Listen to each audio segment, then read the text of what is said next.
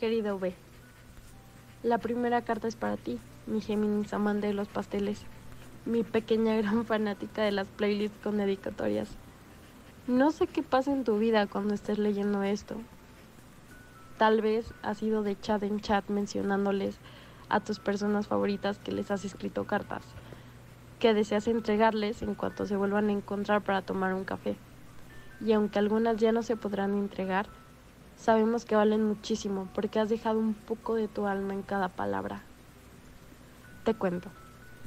Has decidido volver a escribir cartas para celebrar tu cumpleaños 21, porque un sueño te ha dado esa señal para que sueltes todo de golpe.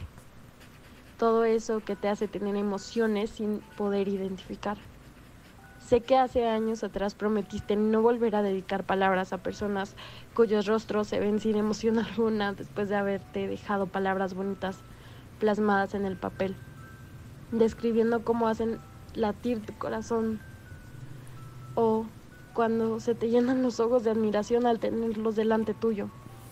Pero después de todo ese tiempo, solo nos hemos dado cuenta que lo que quieres decirle a la gente no solo se puede quedar en eso, en querer decir, en solo recordar.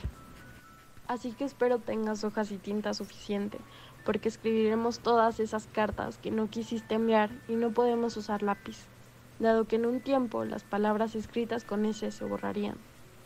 Así que usaremos la tinta de un bolígrafo para que las palabras no sean disueltas con los años.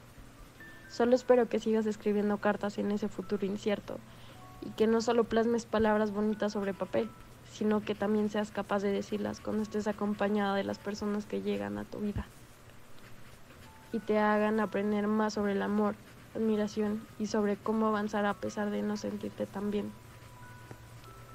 Te quiere, V.